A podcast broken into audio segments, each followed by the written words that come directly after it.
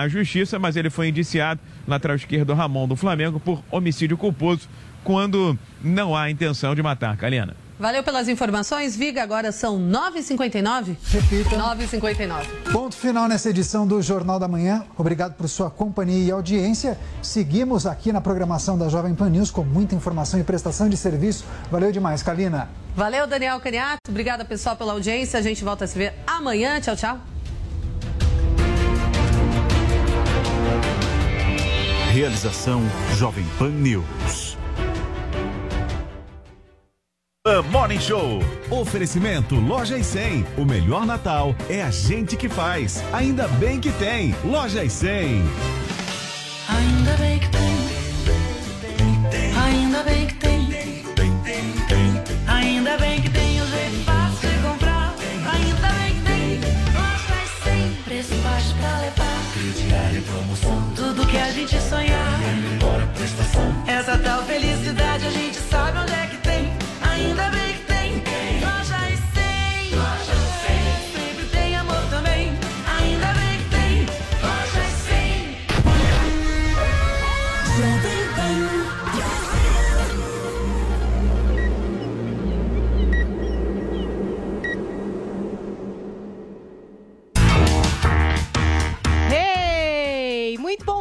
Morning Show está começando nessa terça-feira, dia 29 de dezembro, e hoje a gente comenta o início da vacinação infantil em janeiro. Em São Paulo, a carteira de vacinação para as crianças já começou a ser impressa. Mortos por chuvas na Bahia sobem para 20 e mais de 31 mil estão desabrigados. As tempestades devem dar trégua a partir de quarta-feira. E Tiago Leifert se diz atacado após polêmica com o ator Ícaro Silva nas redes sociais. O apresentador reforçou que o BBB ajudou a pagar o salário do ex-colega de emissora. E a gente vai falar dessa treta aqui no Morning Show. Paulo Matias desfrutando maravilhosas férias. Temos Vinícius Moura de volta aqui à nossa bancada. Tudo bom, Vini? Tudo bem, Paulinha? Revigorado, pronto para mais uma temporada, hein? E a gente tem uma hashtag hoje para participação de vocês através do Twitter. Eu não sei, mas tem gente, por exemplo, que faz tudo por hashtag por telefone, né? Termina relacionamento, não sei se é o caso de vocês. Tem conversas importantes de trabalho, evita aquele olho no olho e faz tudo por telefone. Então, hashtag por telefone, conta o que é que você já fez por telefone, se isso já te trouxe problemas. E, claro, comente todos os assuntos do nosso Morning Show aqui é, nessa terça-feira pra gente, no final, mostrar os melhores tweets de vocês. Vamos começar o programa que tem muito assunto pra gente botar em dia, não é isso, Vinícius? Isso mesmo, Paulinha. Tem muita coisa bacana hoje, assuntos importantes aqui no Morning Show. Aquele jeito, né? Política, entretenimento, debate, muita polêmica aqui no programa. Bom, a gente abre o Morning Show falando sobre a implementação da carteira de vacinação contra a Covid-19 para as crianças. A iniciativa se antecipa ao aval do Ministério da Saúde para o início da imunização do público infantil. A gente vai ter informações com a Beatriz Manfredini aqui. Ela ainda não está na linha com a gente, na verdade, ainda não está aqui em vídeo com a gente, mas podemos começar a falar um pouquinho desse assunto. Eu sei que o Adriles Jorge, que hoje está com um look diferente nesse programa, você que assiste Tá galã. Show por imagem, está um galã.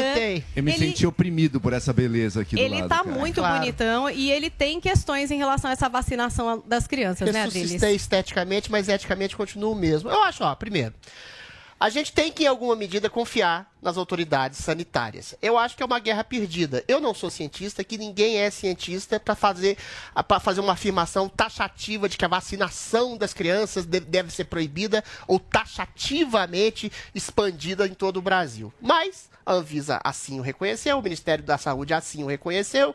Eu só acho que não precisava de cartões de vacinações, não precisava de algum tipo de pressão ou constrangimento de escolas, porque o que eu percebo é um discurso diferente do que era feito até poucos dias atrás. Isso não é exatamente ciência, é exatamente percepção da realidade. Até ontem, volto a dizer, todos os cientistas praticamente de uníssono diziam que era preciso de 70% de uma taxa de, de po- população vacinada para que não, não houvesse uma ampla disseminação da doença. Até ontem também, as crianças eram um público praticamente infenso e imune à doença. Muito se diz, e o Joel diz mesmo, que as taxas, as possibilidades de, de- de- de- efeitos adversos da própria a Covid são, podem ser até mais complicados do que a, a da vacinação. Não há um estudo conclusivo ainda isso, porque a longo prazo, o longo prazo não chegou, então não há possibilidade de ter estudos. Por exemplo, a Pfizer, durante cinco anos que ela vai co- co- colocar os seus estudos conclusivos sobre que- possibilidade de miocardite, a pericardite em adultos e em crianças. Agora, a questão que se coloca é, o que também tem concretizado. A vacinação não inibe a disseminação da doença, ou seja, essas crianças podem passar e receber Covid da mesma forma. A gente não sabe dos efeitos adversos da vacina, infimamente que seja a longo prazo. O que eu gostaria que acontecesse é, ao primeiro esboço de algum efeito adverso, que eventualmente fosse dada publicidade, assim como eu gostaria que desse publicidade a casos adversos da vacina. Eu volto a reiterar aqui para que não haja margem de dúvidas no meu discurso que a vacinação é o melhor caminho para enfrentamento da Covid. Mas é claro que existem efeitos adversos em uma população muito minoritária, tá aí o Bruno Graff para provar esse ponto de vista, e que devem ser colocados também. Isso não vai inibir as pessoas de se vacinar, porque até a aspirina dá efeito adverso em algum 0,001%. O meu problema, o meu dilema ético de, de vacinar criança é nesse sentido. Não há crianças sendo internadas no Brasil, não há óbitos de crianças, não- a gente não tem ah, notícia de crianças passando mal, os números estão desabando. Domingo eu vi o número de mortes por Covid, é foi 27 pessoas no Brasil inteiro. As internações estão praticamente zeradas. Então a minha pergunta é: existe realmente a necessidade de vacinar crianças? É uma pergunta retórica, que nós vamos vacinar as crianças. Eu gostaria apenas que a Anvisa, as autoridades, o Ministério da Saúde desse plena e absoluta transparência a qualquer tipo de sintoma adverso que dá em uma criança. Se uma criança entre 100 mil tiver um sin- sintoma adverso grave, eu acho que aí a gente vai ter um problema ético realmente grave no Brasil. Joel, o que é que você acha disso? O Adriles acha que não há urgência, que os números não indicam para uma urgência. O que é que você acha? Vamos lá, o Brasil teve, infelizmente, a morte aí de alguns milhares de crianças até agora por Covid. A criança ela é menos suscetível à doença, de fato. É mais difícil uma criança pegar, passar e desenvolver sintomas graves. Mas mesmo sendo mais improvável, acontece também. A vacinação foi extensivamente e intensivamente testada, a dose infantil com crianças, aqui no Brasil pela Anvisa, nos Estados Unidos pelo FDA, na Europa pela Agência eh, de Saúde Europeia também. A vacina já vem sendo aplicada em crianças, em milhões de crianças, na verdade, pelo mundo inteiro. Só nos Estados Unidos já são cerca de 6 milhões de crianças vacinadas. Como toda vacina ou todo remédio, sim, existem efeitos colaterais, que in- inclusive as próprias agências listam ali. Todos esses efeitos são, primeiro, muito mais fracos e, segundo, muito mais improváveis do que com a própria Covid. Então, você tem medo de ter um problema cardíaco, uma miocardite, você está mais seguro se vacinando do que pegando Covid. Porque com Covid a chance disso acontecer é maior. Mas a vacinação Você tem medo de uma embolia? Você tem medo de uma é embolia? essa. Você está mais seguro se vacinando do que pegando Covid. Com Covid a chance fica muito maior. Ou seja, a vacinação ela te protege, mesmo levando em conta esses efeitos colaterais possíveis e que são bastante raros, são raríssimos que as vacinas podem trazer. Por fim, a vacina ela impede a transmissão do vírus? Não, ela não zera a transmissão do vírus, mas ela reduz. Ela reduz em cerca de 50%. Ou seja, com a vacinação, a gente vai estar ainda mais protegido. O Brasil é um país que, surpreendentemente, isso é um quadro da revista The Economist, está relativamente bem preparado para a variante Ômicron. Por quê? Porque a gente tem bastante pessoas que ou já recebeu a dose de reforço, ou que já se vacinou e pegou a Covid. Ou seja, pessoas que conseguem, seja pela Covid, seja pela dose de reforço, uma boa imunidade contra a doença. A gente está relativamente bem preparados, mas mesmo assim, essa variante é bastante contagiosa. Sim, ela mata menos, ao que tudo indica, mas mesmo matando menos, se começar a pegar milhões e milhões de pessoas de uma vez, pode chegar a colapsar sistemas de saúde, que é tudo que a gente quer evitar. Por isso, o caminho é a vacina. Não, não tem grandes riscos. Esse risco do longo prazo ela não deixa nada no seu organismo no longo prazo. Não, Então, o que a gente sabe, o que a gente está descobrindo dia após dia, na verdade, são os efeitos de longo prazo da própria Covid. Pessoas que te- relatam dificuldades de concentração, pessoas com problemas respiratórios muito tempo depois, pessoas com problemas motores. Aí sim, a gente está cada dia descobrindo novos efeitos de longo prazo da Covid. Por isso a vacinação é tão importante. E sim, inclusive das crianças, como já foram vacinadas 6 milhões nos Estados Unidos, cadê? Cadê os tais dos montes de mortos, não sei o quê? Assim como dos jovens, se criaram uma histeria isso, aqui, Joel. mas não aconteceu, com as crianças é a mesma coisa. Vamos lá. Vamos trazer a informação da Beatriz Manfredini, nossa repórter, que traz aí essa questão da carteira de vacinação contra a Covid-19 para as crianças. É com você, Bia. Bom dia, Paulinha, para você, para todo mundo que acompanha o Morning Show. É, a gente tem mais um capítulo naquele embate entre o governo aqui de São Paulo e o governo federal. Ontem, o governador de São Paulo, João Dória, divulgou o layout da carteirinha de vacinação para crianças contra a Covid-19, né? Vacinação para crianças entre 5 e 11 anos com o imunizante da Pfizer. O governo de São Paulo já começou a imprimir essas carteirinhas, que é muito parecida com a de adultos e a de adolescentes. A diferença é que tem o topo amarelo tem os dizeres vacina já escritos em letras coloridas. E de acordo com o governador João Dória, ele já começou a imprimir 4 milhões e 500 mil dessas carteirinhas, justamente para mostrar que a gente já está preparado em São Paulo para imunizar esse público, essa faixa etária infantil, o quanto antes possível. A gente lembra que para isso a gente precisa receber as doses pediátricas da vacina da Pfizer, o governo federal que vai receber e distribuir para os estados. O estado de São Paulo até tentou fazer a compra dessa vacina por conta própria, mas não conseguiu. E aí ontem à noite o Ministério da Saúde se posicionou novamente sobre a vacinação em crianças, emitiu uma nota dizendo que recomenda sim a vacinação desse público de 5 a 11 anos e que vai incluir essa recomendação no plano de vacinação contra a Covid-19, mas fez um lembrete. Lembrou que a imunização dessa faixa etária está em consulta pública e que aí, ó, no dia 5 de janeiro, depois que o governo terminar de ouvir a sociedade, a pasta vai formalizar a sua decisão. E aí, mantendo a recomendação de vacinação, começa então a fazer essa distribuição assim que receber as doses pediátricas da Pfizer. Eu lembro também, Paulinha, que além da Pfizer, o governo de São Paulo espera imunizar crianças também por aqui com a Coronavac. O Instituto Butantan, que é responsável por esse imunizante, já mandou o pedido de aprovação para uso em crianças para a Anvisa, Agência Nacional de Vigilância Sanitária, e a Anvisa pediu mais informações, mas o governo de São Paulo já reservou 12 milhões de doses para esse público, para assim que essa vacina Coronavac for aprovada, se for aprovada para uso em crianças, ela possa começar a ser imediatamente aplicada aqui no estado. Paulinha. Bia, a Zoe Martinez tem uma pergunta para você. Pode fazer, Zoe. Bia, tudo bem? Bom dia. E sobre a obrigatoriedade, as crianças vão ter, eh, são obrigadas a se vacinar para frequentarem a escola, por exemplo? Olha, Zoe, bom dia para você também. Ainda não tem uma definição sobre isso.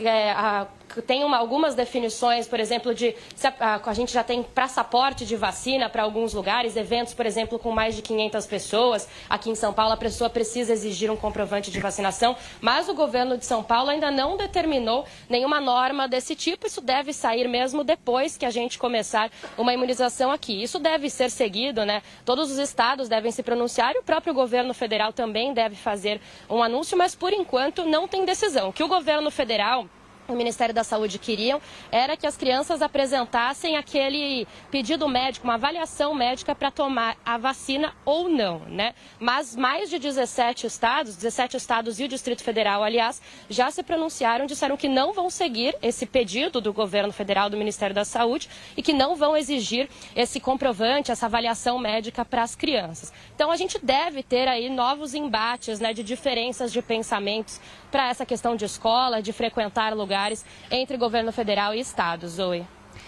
Obrigada, Bia Manfredini, com as informações sobre essa carteirinha para vacinação da Covid-19 de crianças. Vinícius Moura, você tem informação para gente? trazer alguns dados aqui, Paulinha, do próprio Ministério da Saúde, até para a gente debater um pouco mais este assunto. A pasta informou que em 2020 o Brasil teve 373 óbitos de pessoas com menos de um ano por Covid-19, 189 na faixa entre 1 e 5 anos e 641 pessoas de 6 a 19 anos, somando 1.203.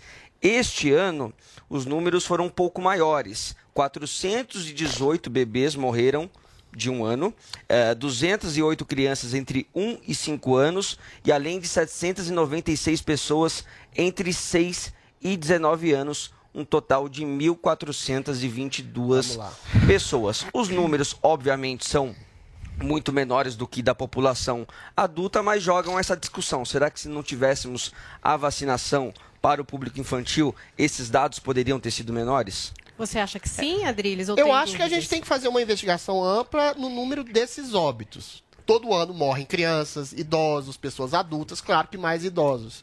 Mas eu volto a reiterar aqui que, em conversa com o doutor Zé Balos, ele falou que tentou exatamente investigar os óbitos dessas crianças, eventualmente mortas, e ele não conseguiu estabelecer um nexo se havia Covid com mais um tipo de comorbidade. Essas crianças poderiam estar sofrendo de câncer, de leucemia, de parada cardíaca, alguma coisa de, de anencefalite, qualquer coisa que possa ser associada Foi também a atropelada, Covid. mas por acaso tava com Covid. Não Pois é, a né, questão que se coloca é essa. É então, isso, a- né? eu gostaria realmente mais transparência do Ministério da Saúde para saber se essas crianças, esses adolescentes, sofriam de algum tipo de comorbidade. A- O meu dilema em relação à vacinação é um dilema ético. Se eu tiver um estudo conclusivo em relação a, a riscos de Covid, em consonância, em contradição, aliás, com riscos de vacina, e isso estabelece uma melhor predisposição a que as crianças sejam vacinadas, tudo bem. O meu problema é inocular infimamente que seja, eu sei, Joel, a vacinação coloca mínimos riscos. Mas se existe uma população infensa e praticamente imune à doença, e você inocula a possibilidade, ínfima que seja, de um sintoma adverso em uma criança, e uma criança que não tem consciência para estabelecer um cálculo de risco, ou seja, quem vai levar ela para vacinar é um pai e uma mãe. Você calcula o risco para o seu filho e inocula talvez um risco que talvez, volto a dizer, reiterar, talvez possa ser maior que o risco da Covid numa criança. Esse é o dilema ético da, da vacinação infantil, entendeu? A longo prazo ela vai ter um sintoma da vacina ínfimo, que seja uma em um milhão vai ter um sintoma, mas essa uma em um milhão que vai ter um sintoma da vacina vai ser colocada, inoculada nela um risco desnecessário. É só isso que eu queria, uma transparência É maior do, do sarampo. Ministério da Saúde, da Anvisa da e de todo... sarampo? A- Gente, o sarampo foi testado durante 10 Rapidinho, anos. a gente vai voltar Vamos nessa lá. discussão da vacina, mas a gente vai trazer uma informação importante. Agora a gente vai falar sobre a situação das chuvas na Bahia. De acordo com a Superintendência de Proteção e Defesa Civil, as tempestades já deixaram 20 mortos e 258 feridos. Vamos conversar com o nosso repórter Alex Barbosa, que está lá em Ilhéus, no centro da operação da Força Tarefa entre o governo do estado e o governo federal. Bom dia, Alex. Como está a situação por aí? Bom dia, Paulinha, Adriles e os demais aí no estúdio. A situação é ainda muito, mas muito preocupante. Agora há pouco, os ministros, principalmente o ministro da Cidadania, o João Roma, sobrevoando os locais. O governador Rui Costa também está aqui na base da Força Tarefa e é preocupante. A chuva cessou um pouco, as algas diminuíram, mas existe muito, mas muito risco de desabamento, muito risco ainda às comunidades. É um cenário de guerra, Paulinho. Agora, Alex, é, diz que chove até quarta-feira, é isso? Ainda há expectativa da situação piorar? Ainda a expectativa da situação piorar. Agora há pouco, conversando com o próprio governador, a gente eh, e o ministro, a gente questionou justamente o que está sendo feito para a diminuição eh, de, de, de se preocupar ainda mais com essas famílias e a preocupação é total. A chuva nesse momento cessou um pouco, o sol apareceu, mas é preocupante, principalmente eh, não existe ainda eh, uma, uma tática para evitar danos maiores. O momento agora é de resgatar as famílias, alojar essas famílias e principalmente acolher. Essa foi a palavra eh, do governador Rui Costa agora há pouco com a nossa equipe. Muito obrigada, tá a informação do nosso repórter Alex Barbosa, direto de Ilhéus. E a gente tem também essa repercussão é, dos famosos que estão postando ali nas suas redes sociais pedidos de ajuda para a região é, que vem sofrendo bastante. A gente tem alguns aqui, alguns tweets, por exemplo, do Whindersson Nunes, se puder botar aqui no nosso telão para eu poder ler os tweets. Tem o Whindersson Nunes, é, tem blogueira que está transferindo toda a venda de produtos 100% para essas vítimas, muitos pedidos de arrecadação, Ivete Sangalo, Cláudia Leite, eh, Wesley Safadão, olha aí o do Whindersson.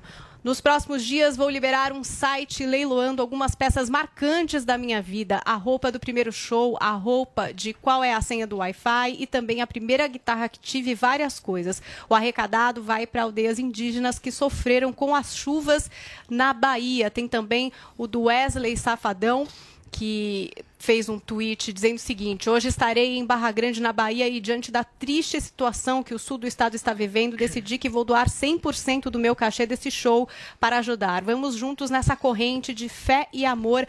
Ajude você também com o que puder. Essa influenciadora Virgínia, que é gigante, né, Vini? É, tem uma marca de maquiagens aí que faz bastante sucesso. Vai doar todo o lucro das vendas até o dia 31 desse mês para as cidades atingidas no sul da Bahia. E a gente tem também, claro que a Ivete Sangalo e Cláudia Leite publicando formas com que as pessoas podem é, ajudar, né? Então, doações sendo arrecadadas no Shopping Paralelo em Salvador, é, muita gente mesmo multiplicando aí as formas para ajudar as pessoas que realmente estão passando por uma situação bastante complicada no sul da Bahia. O jornalismo da Jovem Pan segue acompanhando e aqui no Morning a gente volta para essa discussão a respeito da vacinação de crianças. O Adrilho estava trazendo o ponto dele, desse mínimo risco, né? É, como avaliar esse mínimo risco, se o da vacina é maior ou menor do que o da própria doença. E eu acho que a Zoe ainda não falou sobre esse assunto, queria ouvir um pouco da opinião dela, inclusive a respeito dessa questão do Dória lançar a carteira de vacinação infantil, né? Esse tipo de pressão ao governo federal. O que é que você acha disso, Não, não me surpreende em nada. Esse, esse cara, sinceramente, tem, tem que ser preso. Porque é uma irresponsabilidade muito grande. É, Em adultos, a gente não sabe qual, como será, ah, serão as consequências futuramente de- dessa vacina. Sim, agora está controlado graças à vacinação, mas o que está agora sendo discutido é o que vai acontecer no futuro, se vai ter efeito colateral ou não. As vacinas que nós é, é, nossos pais colocaram na, quando a gente era criança foram testadas durante anos e anos, né? Não, não foram é, vacinas experimentais. Essas que é do coronavírus, Pfizer, Coronavac, foram feitas em menos de dois anos. Ninguém sabe ao certo, né? Os efeitos é, futuramente. Numa, num adulto, ok, o adulto ele escolhe. Agora, criança é muito complicado. Por que submeter uma criança a isso? Se já está controlado, o coronavírus está comprovado que está controlado aqui no, no Brasil, no resto do mundo, sim, tem agora a variante Omicron, mas que parece que a vacina não, não vai ser eficaz para isso. Por que obrigar crianças agora a se vacinarem? Estavam muito preocupados com os adultos. Ah, agora foi resolvido? Não, querem as crianças, fazer as crianças de cobaia. É um completo absurdo isso, irresponsabilidade do Dória e dessas pessoas que avisa que querem obrigar, submeter essas crianças à vacinação. Estão falando que não sabem se vai ser obrigatória a va- a vacinação. Mas vai ser sim, assim como está sendo agora na- nos adultos. Falam que não. Mas para você entrar no shopping, para você ir no teatro, É, para você viajar, é você tem que se vacinar. Isso é uma forma de obrigar a pessoa. Fechar eh, restaurante para essas pessoas não vacinadas é uma forma de, de obrigar. Agora, para criança, se o pai optar por não vacinar sua, seu filho, que tá em todo o seu direito, meus filhos, minhas regras, não vai poder ir numa escola. Vocês vão ver que em janeiro o querido Dória vai falar: não, criança não entra sem a vacina. É um completo absurdo isso submeter uma criança a uma vacina experimental. Zoe, você não pode entrar com uma bomba relógio num restaurante, Zoe. Um restaurante Não, tem todo o uma criança direito. é uma bomba relógio? O restaurante tem todo o Que direito isso, de uma pessoa não vacinada, Que que apresenta um risco para os outros. a pessoa não que vacinada não Por comprova segundo nada. lugar, Zoe, você está segundo lugar, vacinado. o dever Tem dos gente que pais, está vacinado o e está dever com dos Covid. pais é zelar pelo bem dos seus Pois filhos. é, tem que ter É, a posso escolha. cruel Tem que ter filhos. escolha. Tem eu não pais posso que não fazer, Eu querem. não posso submeter meus filhos a doenças. Não posso. Ok, Um você, mas tem isso, pai que não quer submeter errado. seu filho à O vacina pai não tem experimental. E aí, Joel? submeter a doença, não é experimental, O pai Joel. é obrigado. sim, Joel. experimentada, É já foi experimental, testada longamente. Em Posso menos de dois anos, Posso Joel. terminar? Posso terminar? A vacina do sarampo, desenvolvida há décadas atrás, não foi décadas de estudo, não. Ela foi em alguns anos de desenvolvimento. Foram anos, eu não falei décadas, falei anos. Estamos há dois anos estudando aqui. dois anos. A ciência evoluiu muito, a ciência é Pois muito é. mais rápido. A vacina não deixa vestígios no corpo da pessoa. Então, eu já vi gente Não, até não falando, não, um nada porque tem a proteína sentido, spike Joel. que a Até vacina as cria. empresas de vacinação pessoas estão que até ontem, pessoas que até ontem, pessoas que até ontem não sabiam nada de biologia, agora vêm falar da proteína que a vacina cria, que elas estão com medo daquilo. Nem essa proteína não fica no corpo da pessoa depois de algumas semanas. Então, minha gente, a vacina é testada, ela não causa efeitos Dois anos. desconhecidos de longo prazo. ninguém sabe. Eles não, Covid- nem eles sabem, Joel. Você tá afirmando uma coisa que as autoridades não Zoe, a. Covid prazo sim, não chegou. a Covid é sim falar, deixa, afirmar a? Covid sim, porque não deixa vestígios. A Covid sim Como é deixa. você sabe disso? a O Covid, Estado não sim- pode te obrigar a colocar uma substância no seu corpo, a entendeu? Covid sim Estão coagindo deixa, as pessoas. A Covid sim deixa sequelas de longo prazo e Zoe sim, o Estado cobra Covid, carteirinha de vacinação. Com vacinação Gente, de várias poliomielite. Vacinas comprovadas. É injetar uma substância no não corpo. tá ainda Olha como você se contradiz, amor de. Olha como você se contradiz. Você diz o Estado não pode obrigar a colocar uma substância, mas você mesmo concorda com a obrigação de outras vacinas. Então você discorda. é, Então o problema não é injetar uma substância. Joel. Tá em O Estado teste. não pode obrigar a um injetar minutinho, uma coisa. só um minutinho, duplinha, duplinha do barulho. A Joelzinho, rápido, rapidinho. Agora a gente tem que justamente Não, a gente vai esperar um pouquinho sociedade agora, é se o Joel vacinar. E pais que boicotarem isso estão sendo irresponsáveis. Minuto, Joel. agora chega, chega, gente. é Vamos desligar aqui o microfone deles, porque a gente tem que seguir para trazer mais um ingrediente aqui para esse debate. O presidente Jair Bolsonaro pode ter de responder por intimidação a servidores após ter pedido nomes dos técnicos da Anvisa que aprovaram a vacinação infantil. O destaque chega com Catiúcia Sotomayor. O ministro do STF, Ricardo Lewandowski, enviou à PGR o pedido do deputado Reginaldo Lopes, do PT de Minas Gerais, para que o presidente Jair Bolsonaro seja investigado por suposta intimidação de servidores da Agência Nacional de Vigilância Sanitária, Anvisa, após Bolsonaro defender, em live pela internet, a divulgação dos nomes de funcionários do órgão que aprovaram a vacinação de crianças de 5 a 11 anos contra a Covid-19 com uma dose reduzida da vacina da Pfizer. Rapidamente, eu não vou tecer comentários, mas hoje a Anvisa aprovou a vacinação para crianças a partir de 5 anos de idade. A Anvisa não está subordinada a mim, deixa bem claro isso, não interfiro lá. Eu pedi, né, extraoficialmente, o nome das pessoas que aprovaram a vacina para criança a partir de 5 anos. Mas que nós queremos divulgar o nome dessas pessoas para que todo mundo tome conhecimento quem são essas pessoas, né?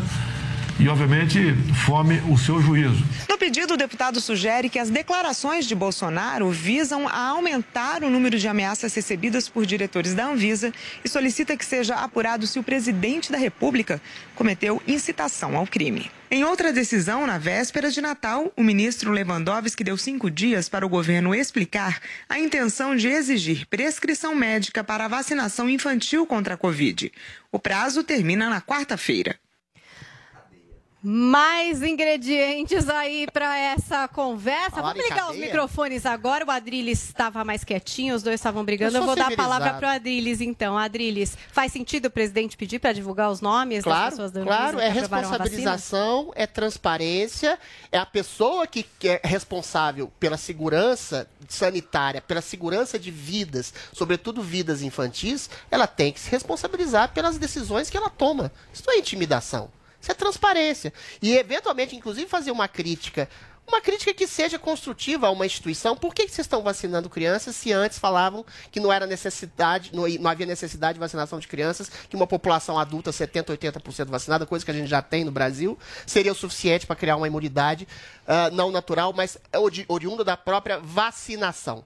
Agora, que história é essa de não poder fazer nenhum tipo de cobrança a uma autoridade? Imagine se aqui no Morning Show a gente não pudesse fazer nenhum tipo de cobrança à OMS, ao STF, a, a- a- a autoridades sanitárias, como a própria Anvisa, ou seja, autoridades sanitárias, autoridades judiciais, autoridades mundiais podem eventualmente errar e serem cobradas pelos seus erros. Isso não é intimidação. Lá na Holanda, eu volto a dizer, as autoridades sanitárias, as instituições estão fazendo um lockdown severo diante da Omicron, que é uma cepa não letal, que é mais transmissível, que não causa muita internação, que não causa morte. Ou seja, é uma instituição. A gente tem que confiar cegamente ou a gente pode exatamente, pelo princípio democrático da liberdade de expressão, de contestar exatamente essas autoridades que podem estar sendo movidas por algum tipo de razão política, por algum tipo de razão até de medo, de algum tipo de covardia em relação à histeria provocada pelo vírus, que é realmente muito grave, mas que houve sim o exagero Mas a e não é houve sim aproveitamentos políticos desse isolamento social. Ou seja, uma série de coisas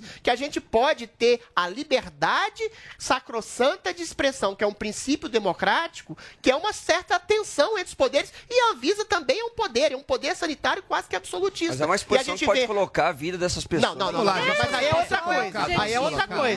Não é uma exposição. O que o presidente está pedindo é transparência. Isso. Vamos lá, vamos lá. Mas você- Vamos lá, você- você- vamos lá. a- Tá bom, a- tá bom, tá Atribuir certo. alguma Mas a transparência não é Jogar pra Vamos mim já é discussão técnica. Tá ver. Gente, quem Transparência. quer discutir, Transparência. vê os estudos da Anvisa. Quem quer discutir, questiona com base em dados. O que o presidente fez é Ah. coisa de um delinquente. Por quê? Ele tá na cadeia. Só que dá os porque, nomes. ele- porque jogar pros nomes pra opinião pública massacrar Isso é é, coisa de perigoso, criminoso. O Bolsonaro é um criminoso. Você não confia no povo? Que deveria e vai estar na cadeia. Tem maluco no povo. No, o Bolsonaro não foi alvo de um maluco? Mas as Você acha que você joga, ah, vamos matar, ó, tá aqui o endereço E é do culpa de Bolsonaro. Vem atacar o Bolsonaro. Bolsonaro? Vem atacar o Ele não foi Bolsonaro. chamava ele aí, o minha nome da minha pessoa. gente, se você expõe, se você expõe um funcionário transparência. público pra ameaça dos Transparência.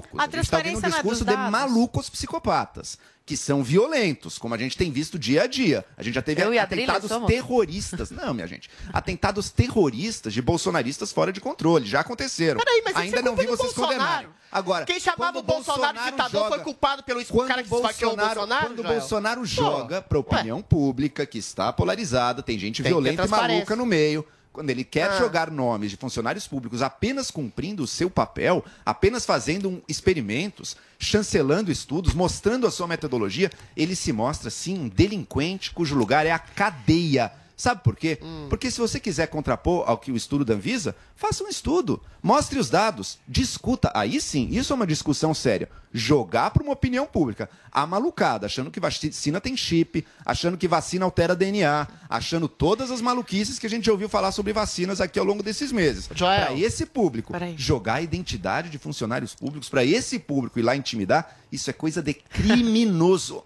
E olha, felizmente.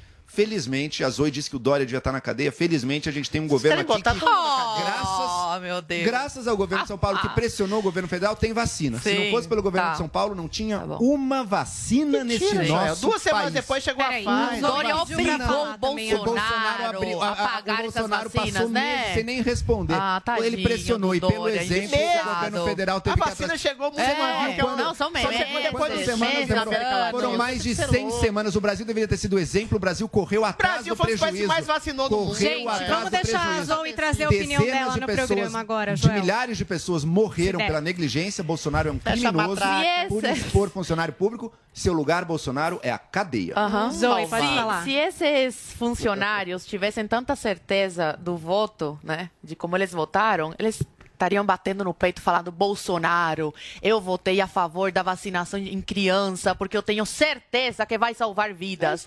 Mas por que eles estão quietinhos, estão caladinhos? Porque tem medo, porque sabem que o que fizeram foi de uma irresponsabilidade Qual o tamanha erro deles, Zoe? Qual de o erro deles? Cadê o erro de deles? usar Cadê o criança dado de errado? cobaia. Você não sabe o que você tá criança falando, você não você não um dado. sabe também. Você não leu um Você não estudo, sabe então também. leia antes de falar que tá Leia você também. Leia o estudo. Vacina testada em menos de dois anos e um colocada em pessoas, Zoe. em humanos, A gente é autoridade fazer por um humanos de motivo. cobaia é responsável. é, E Joel. crianças vão morrer Cria- pelo seu discurso. Criança vai morrer Crianças no vão morrer pelo Você seu não sabe no futuro, Joel. Você você é não sabe. Você As- disse que a Anvisa tá errada. os- As taxas um de dado. mortalidade um diminuíram, dado. Joel. Um Diminuíram. Joel. Diminuíram. está errada Se nada um está errado, se nada está errado, qual é o medo dessas pessoas colocarem seus nomes publicamente? Se aparentemente está é tudo certo, venham a público. As pessoas estão adorando. Que grande festa.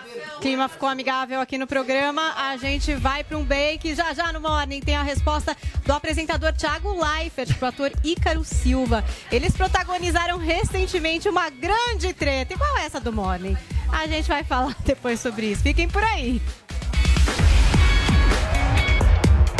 A competição mais trash do mundo você confere no Master Trash. Por que, que você trouxe tua mamá? Hoje eu quero pôr a mãe na massa. Henrique Voagraça, Paola Caçarolha e Eric Jacão avaliam os candidatos à cozinha mais temida do Brasil. Lembra aquele avestruz que eu caí e quebrei as costelas? Vou fazer carne de avestruz. Muito bom. Vem, mãe. Ketchup. Gosto, maionese, gostado. Quer ketchup? Não, prefiro que me. Nossa, essa. Baixe agora na App Store ou no Google Play, no celular ou tablet. Panflix, a TV da Jovem Pan de graça na internet. Olá, mulheres positivas! Eu, Fabi Saad, preparei uma surpresa de Natal pra você. Uma retrospectiva com as mulheres mais inspiradoras desse país. Você perdeu? Confere aí como foi nosso papo. Recebi com muito orgulho a garota propaganda do aplicativo Mulheres Positivas, a Isa, uma das mulheres mais inacreditáveis desse país. Ter uma mãe educadora fez completa diferença na minha paixão pelos estudos. Então, a- a- o estudo, a educação sempre foi um assunto principal na minha casa. A minha mãe, ela é formada em História da Arte, mas é educadora, né? Professora de artes e de música. Então, é, como uma pessoa criativa, por exemplo, ela sempre me estimulou muito, sempre me deu muitas ferramentas para que eu pudesse criar em casa, me sentir confortável criando e me testando, sabe? E aí, gostou? Então baixe o Panflix e assista a entrevista completa. É de graça. Oferecimento TIM. Imagine as possibilidades. Aqui é a Isa e eu tenho um recado para todas as mulheres. A gente luta todo dia para conquistar nosso lugar. A TIM acredita na gente, mas sabe que para chegar lá precisamos de ações concretas. Por isso, a TIM se uniu ao app Mulheres Positivas e convidou outras grandes empresas para oferecer cursos e vagas para todas nós. E quem é TIM tem acesso gratuito e sem descontar da internet. Baixe o app hoje mesmo. TIM, imagine as possibilidades. Jovem Pan, Morning Show. Jovem Pan Morning Show. Ainda bem que tem. Ainda bem que tem. Ainda bem que tem o jeito fácil de comprar. Ainda bem que tem. Lojas sem preço baixo pra levar. Crediário promoção. Tudo que a gente sonhar.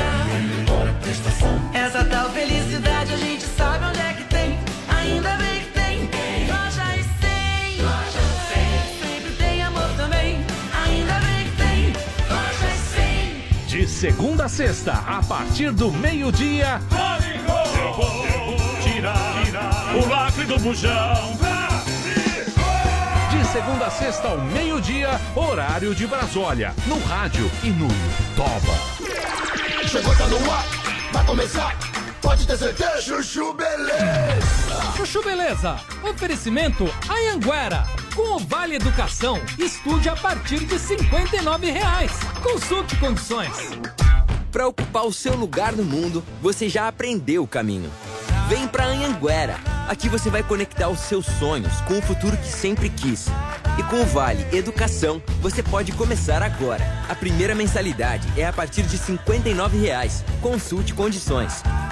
Levante a bandeira do estudo e faça a diferença. Anhanguera, ocupe seu lugar no mundo. Inscreva-se já. anhanguera.com.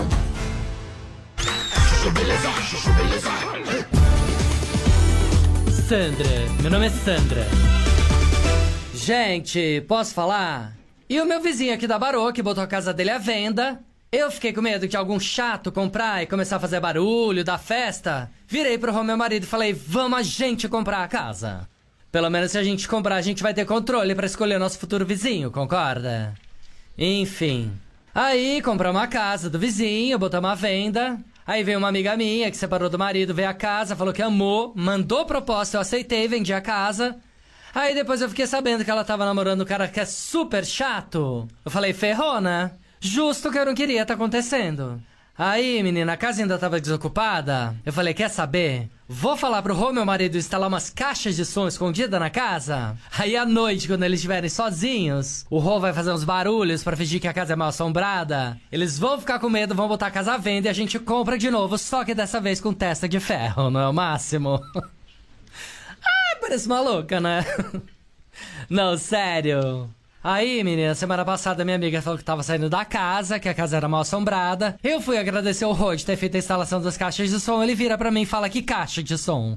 Eu, ai, que medo! Não, sério? Você acredita que o Rô não tinha feito a instalação e a casa era mal assombrada de verdade?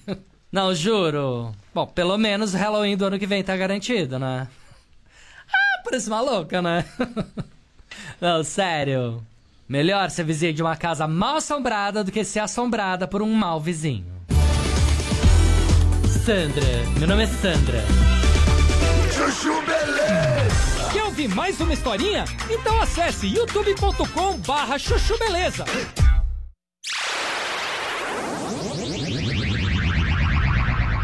Dinho, A só América Latina inteira. O pessoal que está ouvindo a gente também pelo rádio. A gente está discutindo aqui uma pesquisa do Datafolha, que de acordo com a Adriles está toda errada, né, Adriles? Ela se desmente por si só.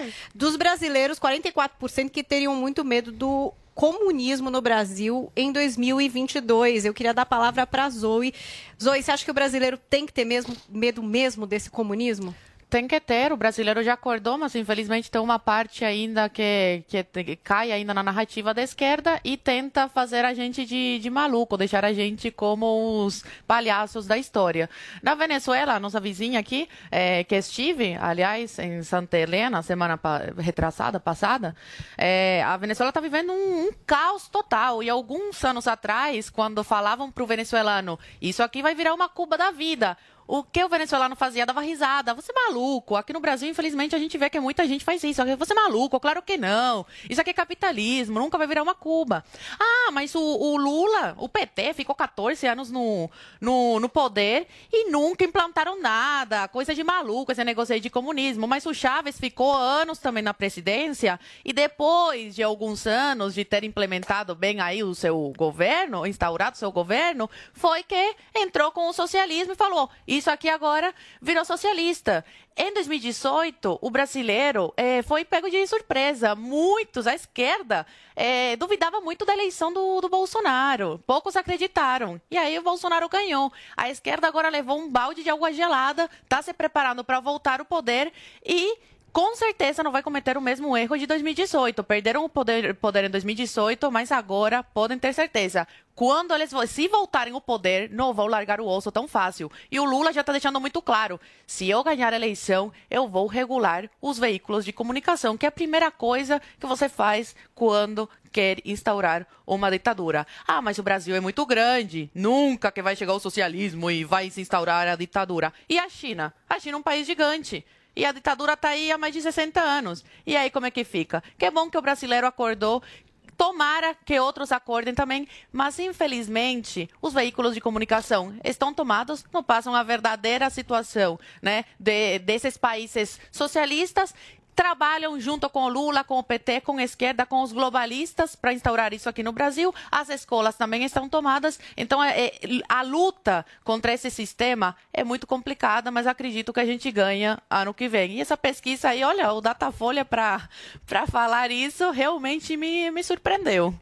Olha, a gente já volta a discutir o comunismo aqui no Morning Show, mas agora uma informação. Olha, a disseminação da variante Omicron tem causado cancelamento de voos internacionais. O Michael Mendes está lá no aeroporto de Cumbica, em São Paulo, e tem mais detalhes. Tudo bom, Michael? Como está a situação por aí?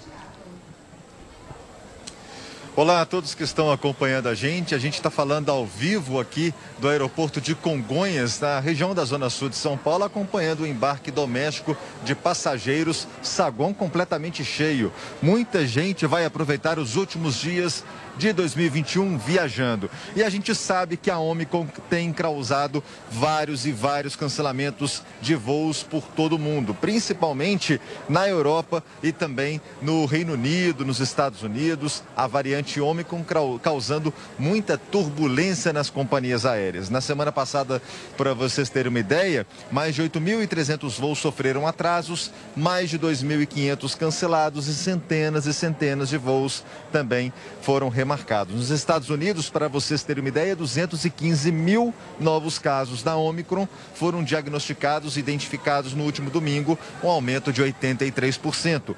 Na França, Islândia, Grécia, também não são diferentes, porque a Omicron tem causado também transtornos nas companhias aéreas. Aqui no aeroporto de Congonhas, a gente percebe o letreiro ali com todos os voos informativos dizendo que pode sofrer alguns atrasos, pequenos atrasos, mas nenhum voo foi cancelado.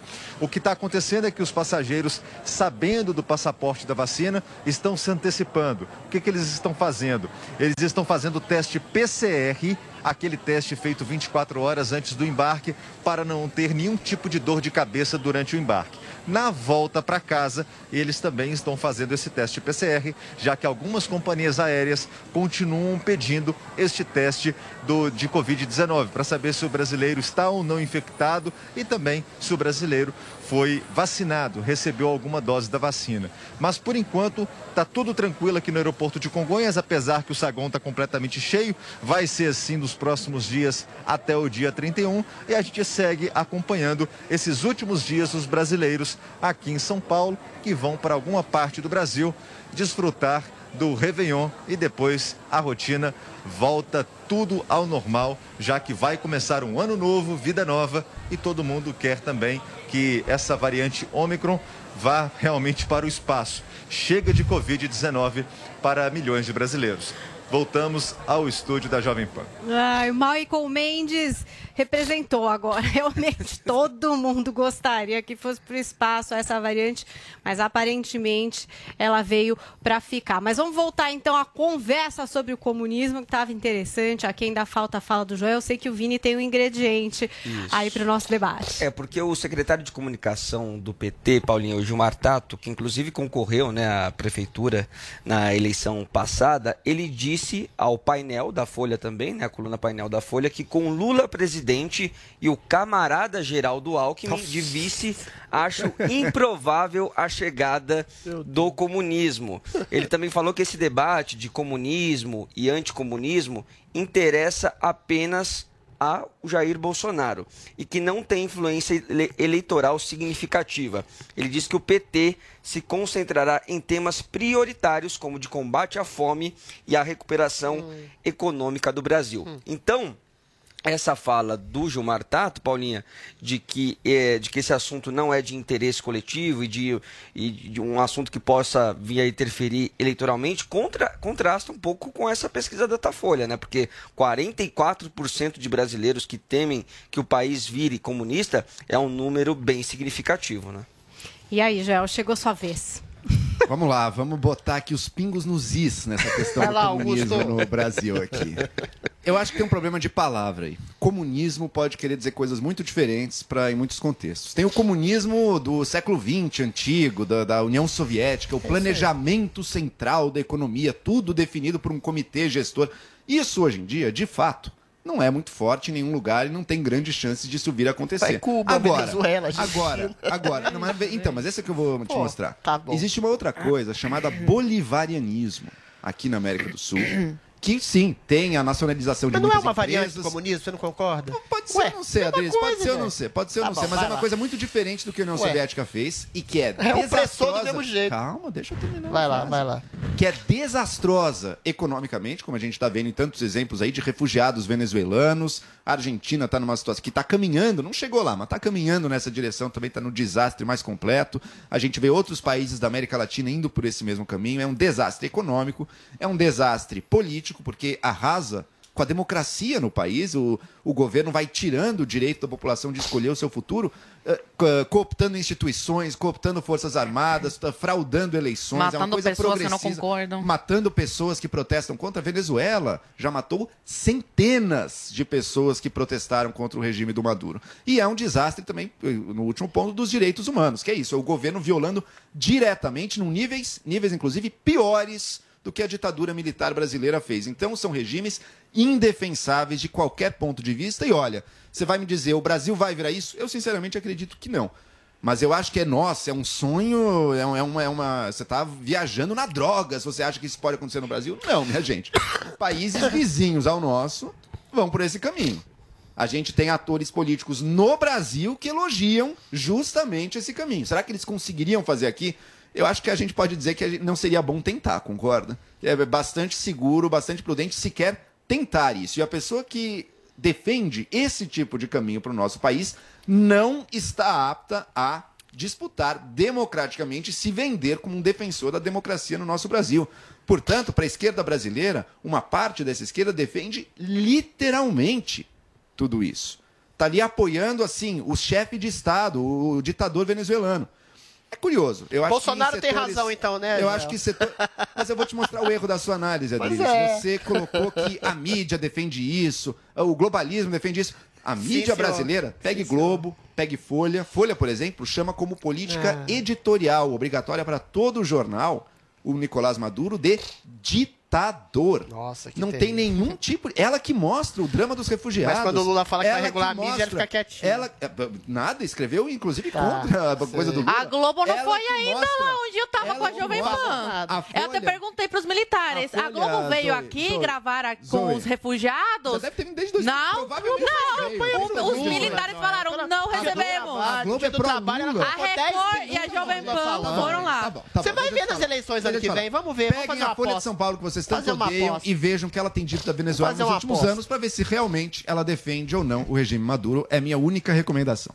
Agora eu queria fazer uma pergunta para pro, pro Adriles. Sim, senhor. Esse, é, esses outros temas que o Gilmar Tato toca, né? O desemprego, a fome, a inflação, esses temas eh, serão tão importantes quanto esse tema mais ideológico, de comunismo, enfim, dessa, dessa possível. Eu lembrei até da Juliana Paz, né? Os, os delírios eh, comunistas, ou vai ficar em segundo plano na hora do voto? O desemprego, a fome, a inflação são temas caros a qualquer tipo de candidato.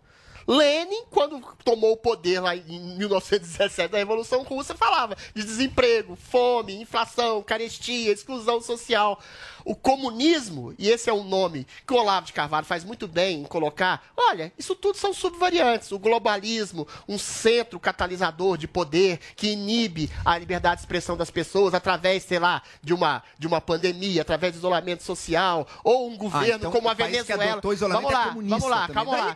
perde, ou eventualmente um país perde. como que adota o bolivarianismo, como a Venezuela, que também oprime, que, que, que, que, que, que, que privati- é, é, estatiza es- empresas privadas, que sufoca a liberdade de expressão, ou a Argentina que se aproveita, por exemplo, do isolamento social para achatar as desigualdades sociais, ou seja, nivelar todo mundo por baixo, depois distribuir migalhas através de pequenos programas assistencialistas ah, do governo que torna toda praticamente a população pobre da Argentina dependente do Estado.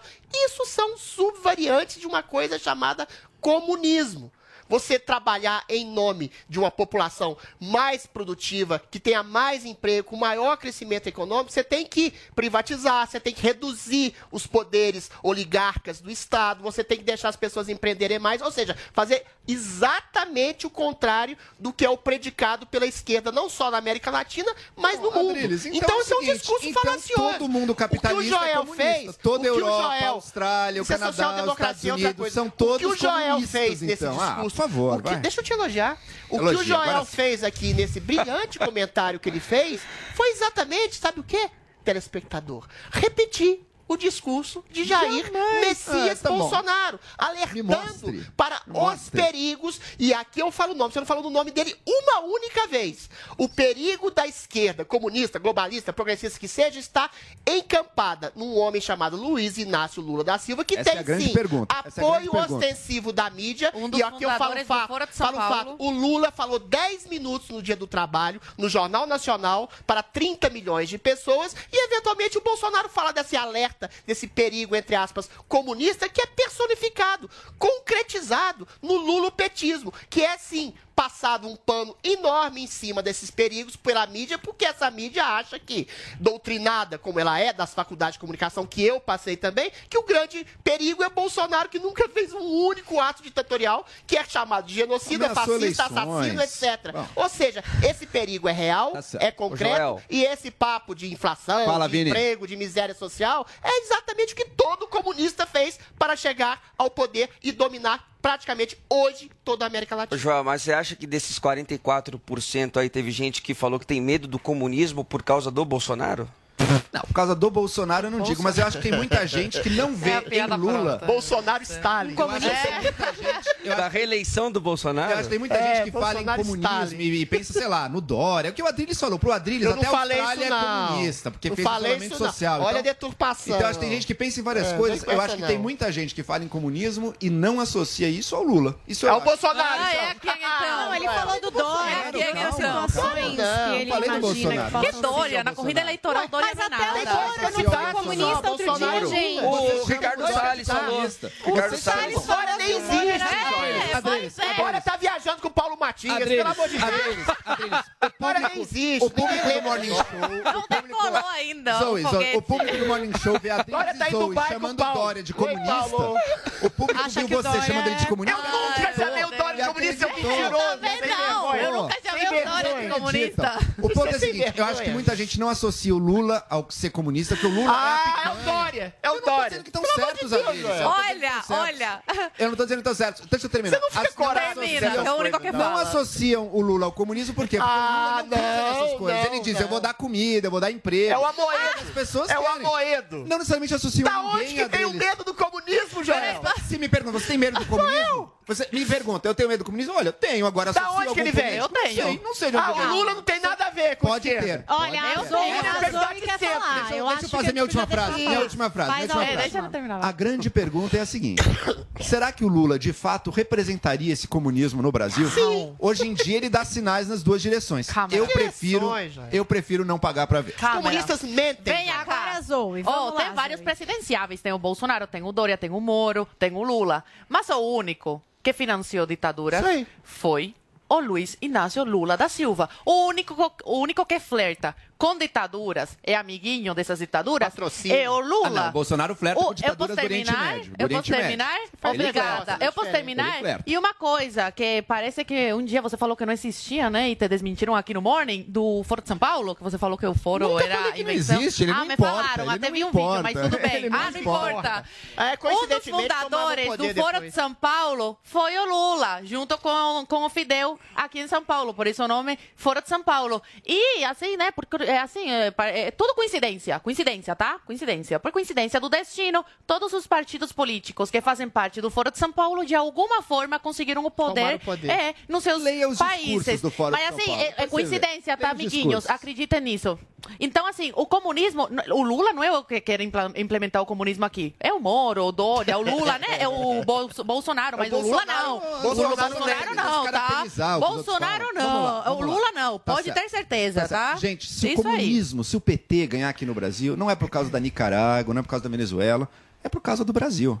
É por causa da opinião pública brasileira. Infelizmente, com o desastre que aí tá, muita gente passa a sonhar com os dias do PT em que tinha emprego, Infelizmente, a nossa que mídia emprego, torce pra isso, porque a mamata nada. volta. Não tem, não tem mamata É, nenhuma. eu vou deixar o entendeu? dar uma Infelizmente, as pessoas tinham Infelizmente, a mídia, um ela torce melhor. contra a É o democracia. eleitor. Você, você Coitada. o uma eleitor. linha. Você não tem respeito pelo eleitor. Você também não tem. Você Eles não não, tem. você não tem. Você acha que o povo é retardado. As pessoas sonham com um Brasil melhor. Vamos deixar o Adriles dar uma linha pra gente fechar esse bloco.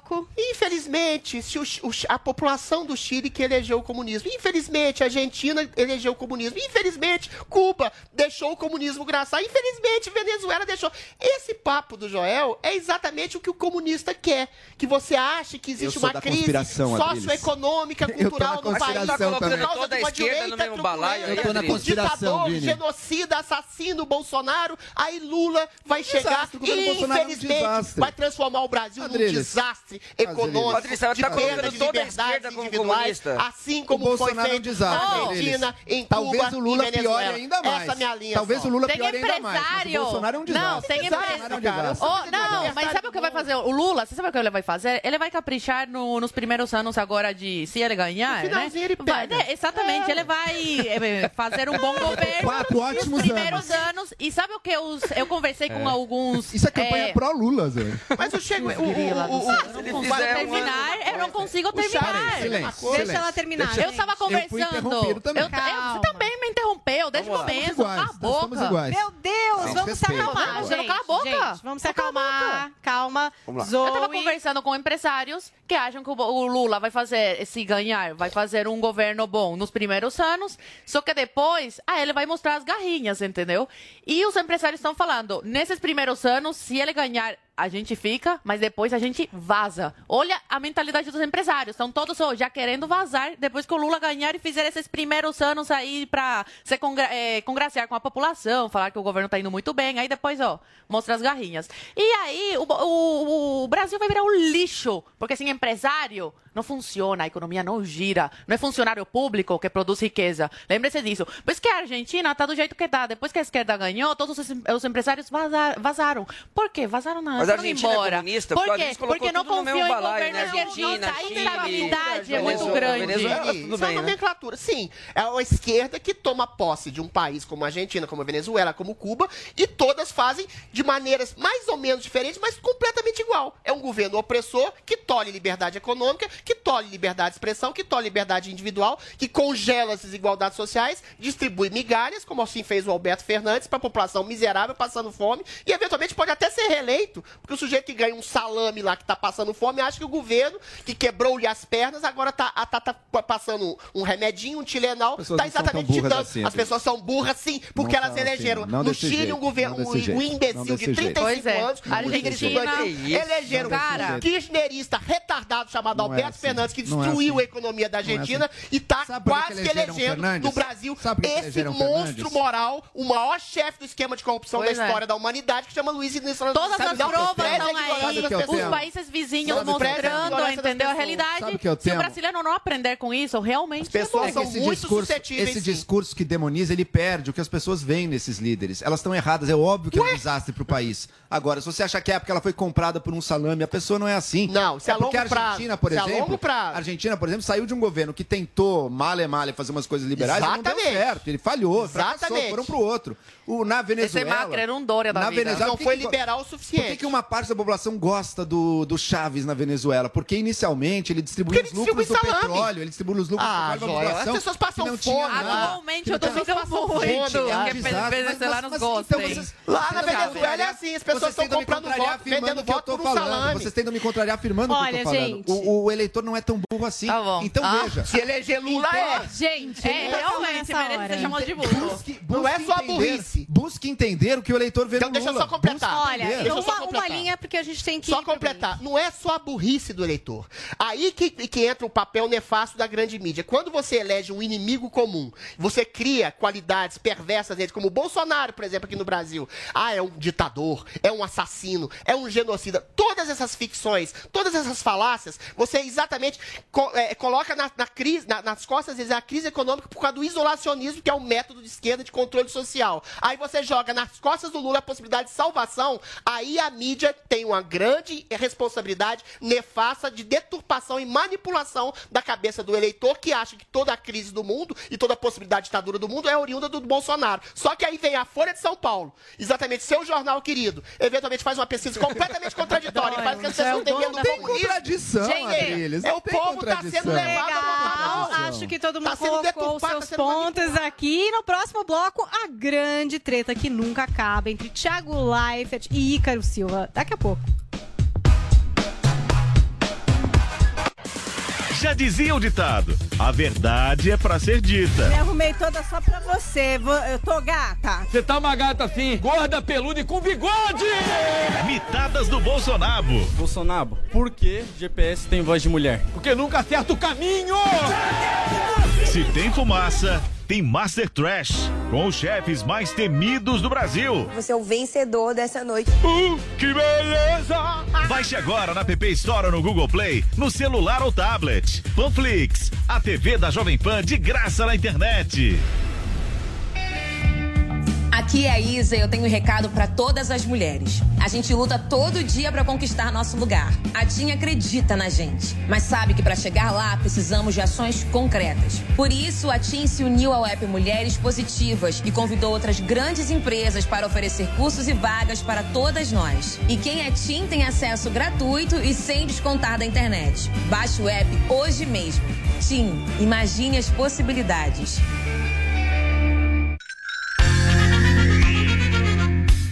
Jovem Pan apresenta Conselho do Tio Rico. Senhoras e senhores, meu nome é Daniel Zuckerman e este é o Conselho do Tio Rico aqui na Jovem Pan. Obrigado pelo convite, tô feliz pra caramba de estar aqui com vocês mais uma vez. Sempre feliz. Aliás, tio, o que a gente tá escutando aqui? Que música espetacular. Essa aqui, eu adoro Frank Sinatra, então tudo que é jazz, Frank Sinatra, pra mim é um, é um tesão. Ah, é Flying to the Moon. Flying to the Moon. É minha música preferida. O Frank Sinatra, você escuta, já dá vontade de colocar um roupão, né, Você tio? sabe que eu ouço essa música sempre pra pedir desculpa pra minha mulher de alguma cagada que eu faço, eu boto Fly to the Moon. E já pede, já, já tira pra dançar, né? Tio. Dá um beijo na nuca e vambora. Boa, vamos pro conselho aqui. Todo mundo quer o conselho do tio Rico. Eu quero te fazer uma pergunta. Diga. Qual que é a idade pra começar a investir o dinheiro? Quanto antes, melhor. Você sabe que eu tenho muito amigo meu, é, grande, rico, fala assim: ah, vou esperar um moleque fazer 18 pra investir. Falo, pô, Tá. mas pra quê? Investir é a única coisa que você sempre vai falar, porra, eu devia ter começado antes. Perfeito. Nunca você vai falar, devia ter começado depois. Isso aqui no Brasil a gente sofre muito, porque nos Muito. Estados Unidos a gente já vê a cultura, o cara já nasce e já dá uma ação pro Ex- moleque. Exatamente. O cara nasce ali, porra, meu filho com 18 vai fazer a faculdade, o cara tem investe em ação, poupança, sei lá o quê, ah, desde criança. Então acho maravilhoso. Nasceu a criança, em vez de dar de presente um carrinho, uma corrente de ouro, dá uma ação de uma empresa. Fantástico, eu quero saber qual foi a ação que você deu pra Izzy e pra Rafa quando elas nasceram. Bom, é, quando elas nasceram, eu dei 5 milhões de dólares pra cada. Que eu falei, elas vão gastar que nem a mãe. e vão me fuder depois. Boa, tio. Ai, Esse é o conselho do tio Rico aqui na Jovem Um Pan. beijo grande. Conselho do Tio Rico. Jovem Pan Morning Show.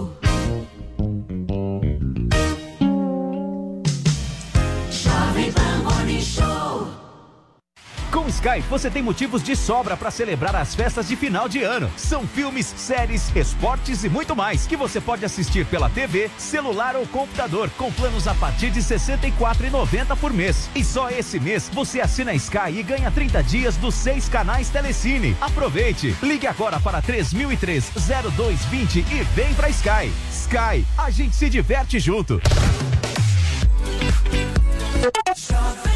Ainda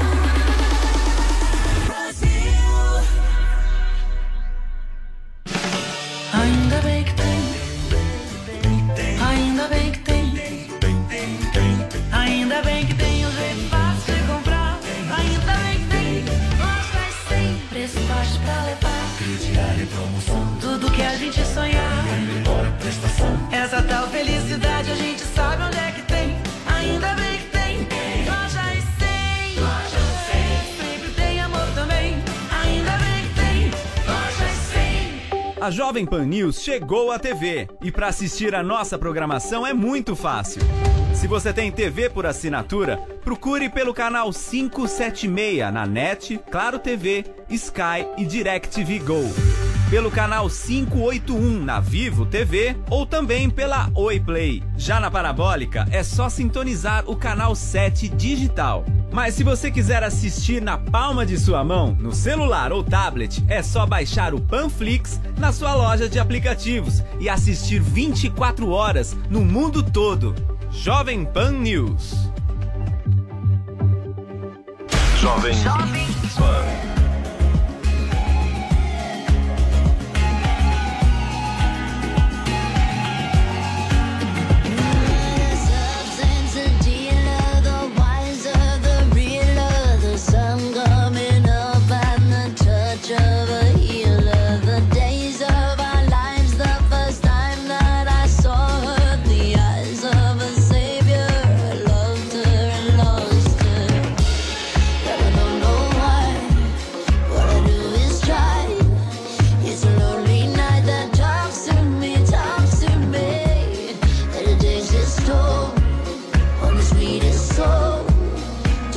to the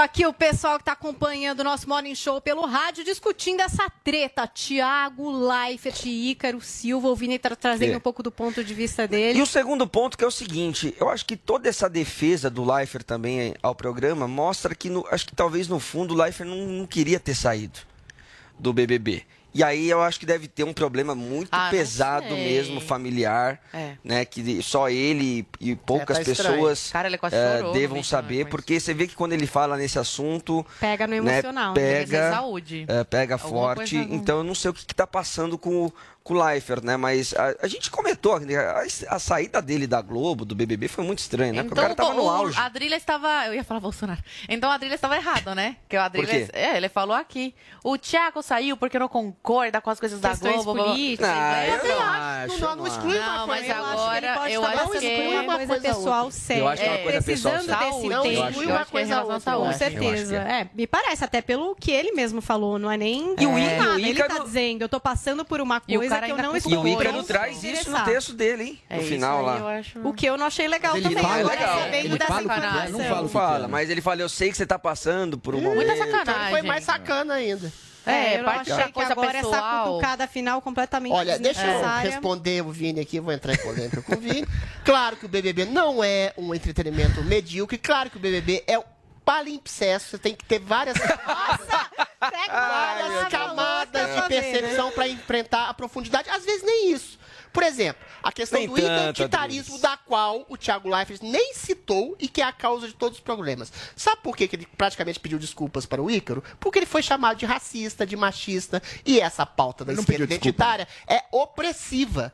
Se você é chamado de racista, você tem que ter o ônus da prova para dizer que você não foi racista. Claro que o Thiago foi um pouco indelicado, foi grosseiro, mas isso é da possibilidade da liberdade de expressão pela milionésima vez. Ele só ficou receoso e fez um vídeo de 10 minutos para não manchar a sua imagem. E o BBB é um programa tão profundo a, a despeito do que o Vini falou, não é só o entretenimento banal, que descortinou essa miséria maligna desse identitarismo louco que coloca na boca de qualquer um o, o- o princípio do racismo. Ele demonstrou, por exemplo, como a Carol Conká se transformou num monstro narcisista em cima desse discurso identitário, na qual ela humilhava um garoto lá, chamando de, sei lá, falando, sai daqui, não quero ouvir seu cheiro, não quero ouvir você. Quero comer com você não na quero mesma mesa que com você. enquanto as pessoas ficavam em silêncio ao redor dela, porque ela era mulher, porque ela era negra, porque ela não poderia ser vítima de racismo. Ou seja, exatamente a pessoa que se coloca no lugar de vítima poder massacrar o outro. E isso foi descortinado aonde?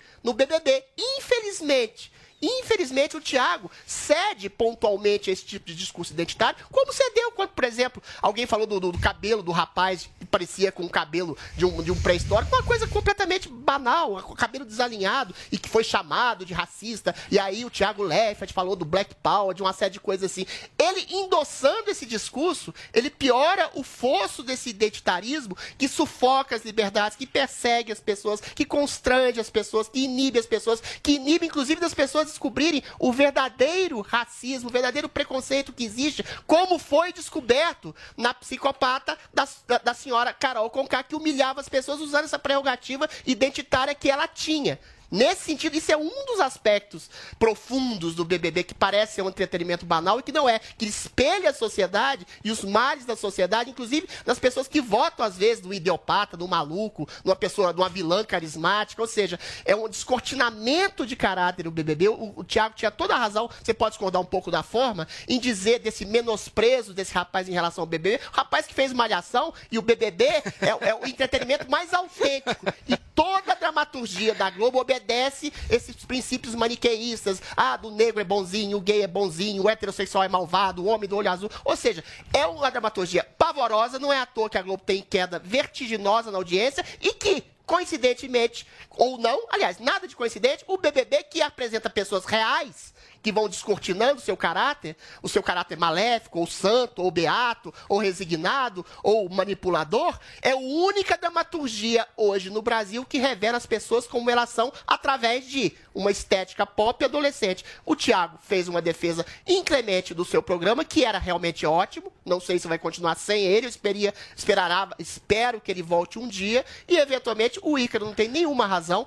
Menos razão ainda foram os imbecis que chamaram o Thiago Leifert de racista ou de machista, sei lá, qualquer coisa, porque ele fez uma crítica acerba a esse rapaz.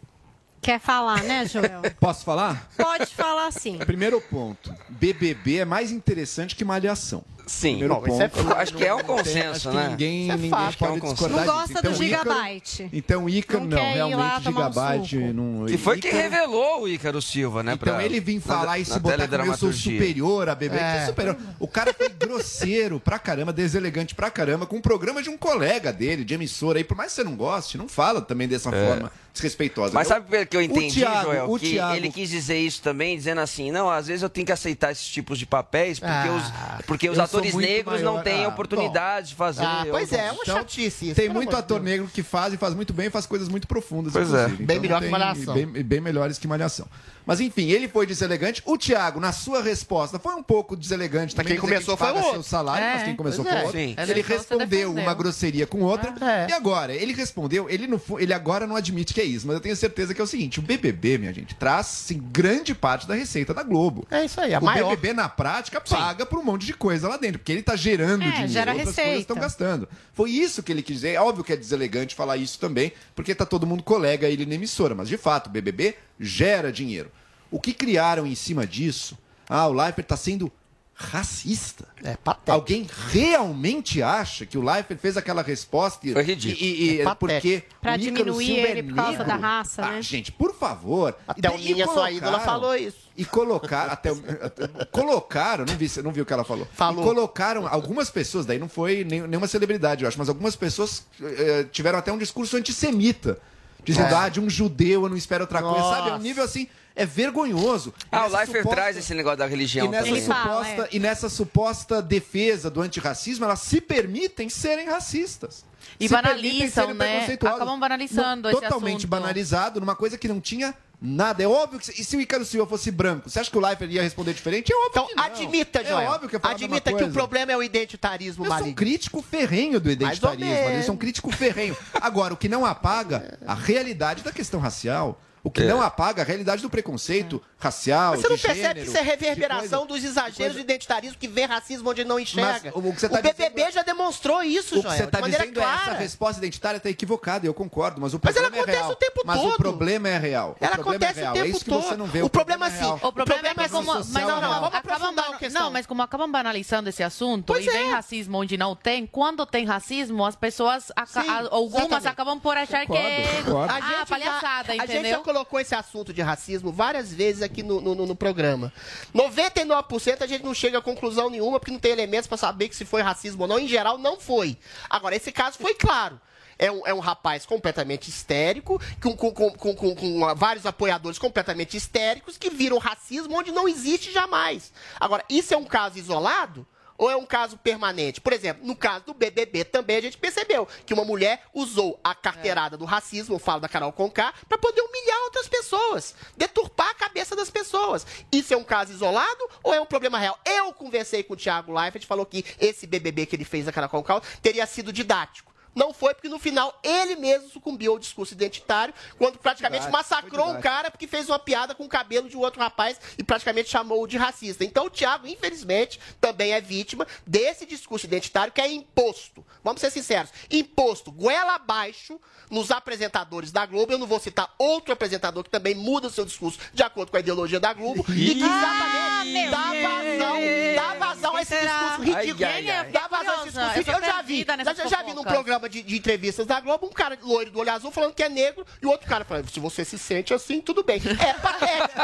É Quem é? Quem é? Fala o nome, Ah, adivinha, adivinha. Não, é um identitarismo pernicioso que cria preconceitos onde não existe e dá poder a pessoas é. de estabelecer preconceitos reais como o antissemitismo contra o Thiago Leifert. É só Eu isso. já sei quem é. Bom, mas é, vocês acham que ele não tá esticando um pouco essa história? Tipo, ele tá explicando o que ele quis dizer num vídeo de oito minutos. Ele podia tipo, ter sido mais incisivo não na sei. resposta, mas Ele acho ficou que com se medo de considerado racista. É, porque o texto do que responder Silva foi muito agressivo. É Ele claro. tinha, é, ele tinha que dar uma... Eu achei bom responder. Eu achei bom que o texto do. Ícaro Silva foi muito agressivo contra o Thiago Leifert. Exato. Foi. Então ele E tinha ele que dar foi- alguma resposta. Agora Mas acho que ele, foi perdeu o timing mesmo, né? Você acha que ele perdeu? Acho que ele perdeu o time. Ele fala isso, só tem né? emprego por causa do pai. Ele fala que foi bom também por um é, lado pra avançar as coisas. Cara, o cara falou que chamou de machista, racista e não respondeu nada disso. Não, eu errei aqui, acolá. O cara foi grosso, primeiro menosprezando o programa. Ele poderia ter dado uma resposta incisiva, ó. Racismo é a PQP, meu filho. Tem o senso ridículo. Não. Ele faz, não, eu errei aqui, eu coloquei aqui, eu estou passando por um problema. Ou seja, ele saiu pela tangente, o Thiago foi muito edu- edu- educado e elegante. O problema é que ele é vítima exatamente de um discurso que ele, de alguma forma, subliminarmente endossa, que é, a meu ver, o problema principal dessa esquerda identitária hoje, que é você se colocar no lugar de vítima poder massacrar o outro. O caso do Ícaro é perfeito e elucidativo nesse sentido. Agora, o senhor Adrilles trouxe uma questão aqui, né? Será que o programa que era pilotado pelo Thiago Leifert continuará muito bom? Esse programa é o Big É, Brother sim. Brasil e aqui no Morning Show a gente gosta muito desse programa. Entre críticas, né? Sempre traz um assunto bom pra gente, né, Adrilles? Ele traz Não sei se eu veria novamente alguma temporada. É, ao contrário do que o Vini diz, é uma dramaturgia profunda para quem tem olhos. para Pois é, agora quem vai apresentar o Big Brother é o Tadeu Schmidt, que já tá dando Nossa, seus é pulos, graça, né? Já não tem mais cavalinho. Não ele muito sem Não tem, não sei, não sei. Mas ele tá dando seus pulinhos Ai, já. E Vai lá, acabar com o programa. no Gente. Instagram dele, olha Ai, o carisma do homem quando foi visitar Ele é essa carisma, nova cara. casa do BBB. Vamos ver se vocês acham que vai dar certo essa história. Posta o vídeo aí do Tadeu Schmidt pra gente assistir.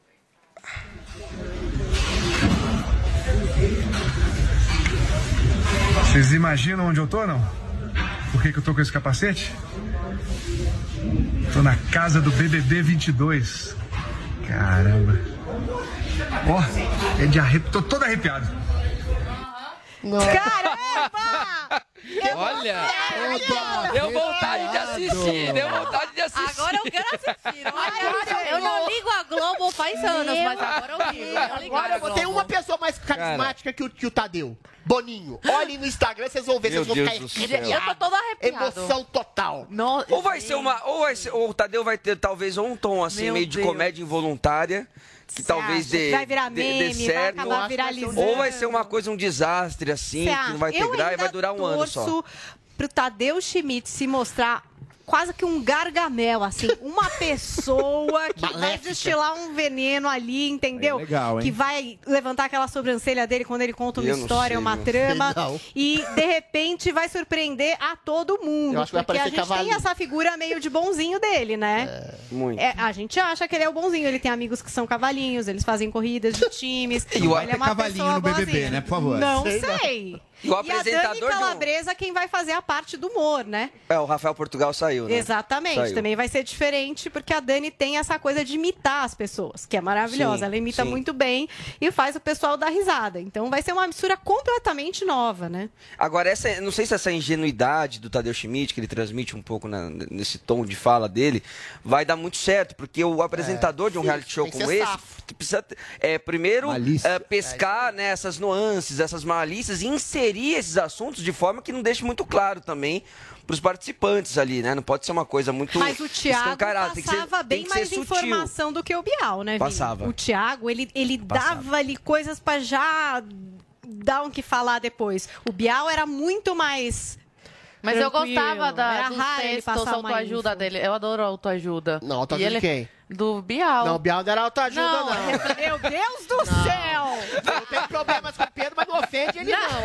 As- não, eu não tô ofendendo, eu tô falando pelo contrário. Use filtro as solar, é isso que você tá reflexões, querendo as dizer. reflexões que ele trazia Reflexões, em cada eliminação eram muito legais. Eu sinto É. falta disso. Me citou com o Shakespeare. Agora, o outro, coitado, sério, eu- vou mandar pra terapia é o Schmidt lá. Não, não, o é nome? problema é que- O Tadeu. Não, gente, ele nem Gente, estreou. imagina, Não. imagina a entrada do BBB, aquela música animada e ele...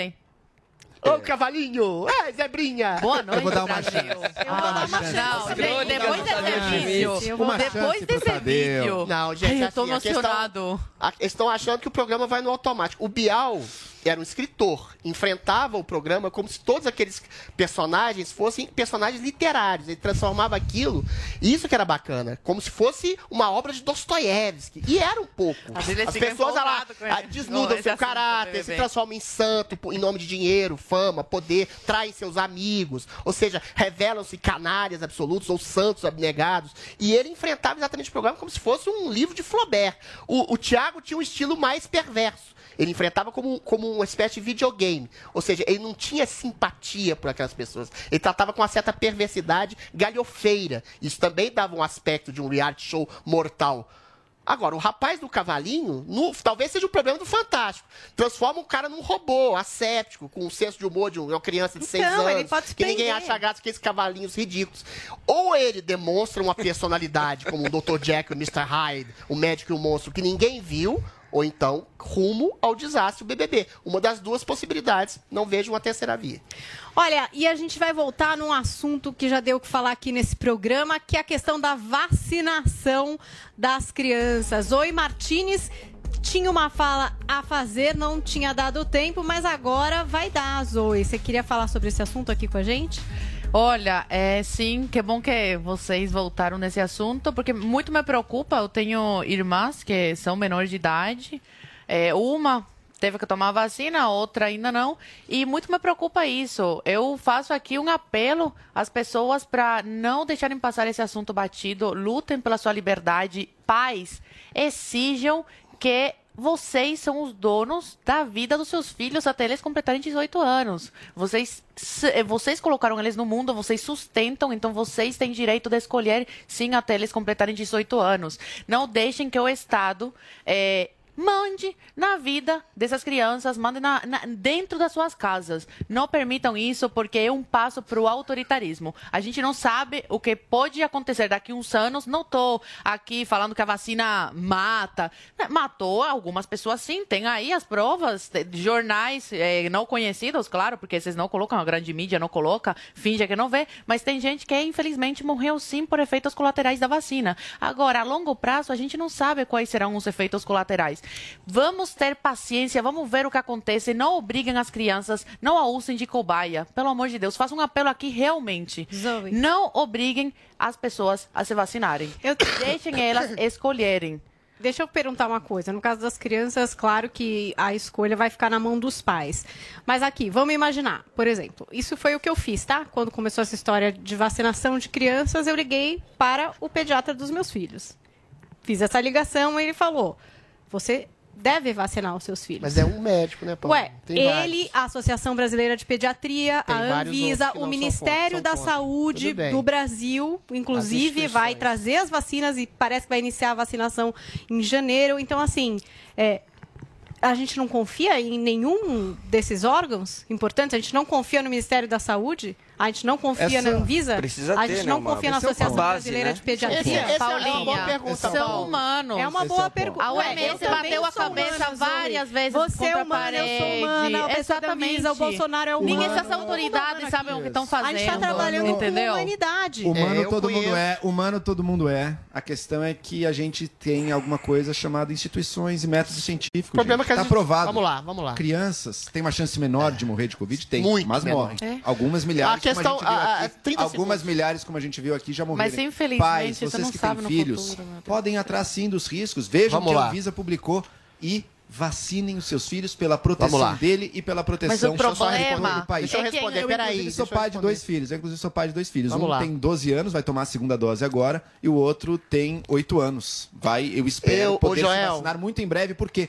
Porque não é jogado, gente. Joel, Joel. o que me preocupa tem é a obrigatoriedade. Não porque deixa um pai no que não corpo, quer não deixa vacinar seu corpo, filho tá é obrigado, obrigado. Tá não, obrigado. daqui a pouco vão começar a pedir para entrar na escola, Joel. Joel, é uma forma de é obrigar. Com ou sem obrigação. A criança vai deixar de ir na escola, é uma tá coisa na lei. Com algo que foi Não testado, pode não deixar. foi Testado a longo prazo. estudos e que já se sabe Deixa eu que só sim, falar uma é segura e sim salva Eu quero vidas. também, como a, como a Paulinha, confiar nas instituições. A questão que se coloca é: instituições erraram. A OMS, que é a maior instituição sanitária do mundo, errou e errou fragorosamente, causando perda de emprego, causando tá exatamente misturando centenas de coisa, milhões de miseráveis. Ou seja, eu conheço médicos que são a favor, conheço médicos que são contra a vacinação de crianças. Ou seja, não existe um consenso total Pois e é. absoluto. Gente, Não, é, ah, Todos esse assunto... de do seu lado, Eu quero né? Mais transparência. É só isso que eu preciso. Vamos discutir esse assunto ainda muito aqui no nosso Morning Show. Queria agradecer a companhia de todos vocês. Amanhã tem mais. Esperamos vocês aqui na Jovem Pan News a partir das 10 horas da manhã. Até lá. Obrigada pela companhia. Tá na pan. Agora 11h31.